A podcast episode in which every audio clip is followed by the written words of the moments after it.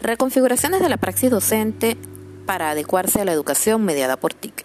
La enseñanza tradicional está basada en un docente que proporciona información a un estudiante que está obligado a memorizarlo y repetirlo.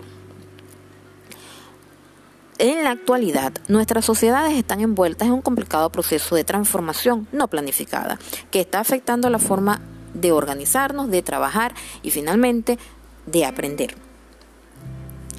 Esos cambios afectan a todo el sistema, incluyendo la educación y el subsistema de educación superior.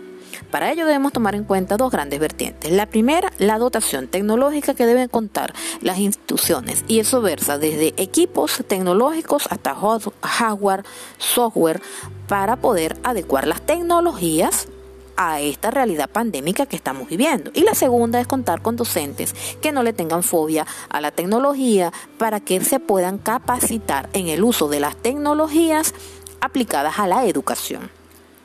Son docentes que deben ser innovadores, amantes de la investigación, apasionados por investigar, pero también motivadores para transmitir todo ese conocimiento y ese aprendizaje a los estudiantes. Sin embargo, hay que tomar en cuenta lo que dice Barbero, 2000.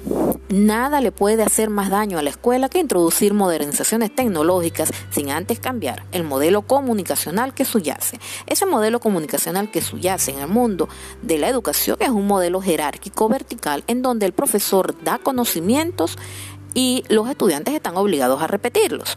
Sin embargo, cuando pasamos y mediamos la educación a través de tecnologías, la función del docente cambia porque ya no es tan vertical y tan rígida. Es un docente que se involucra en el proceso de aprendizaje de sus estudiantes y que además aprende en ese proceso.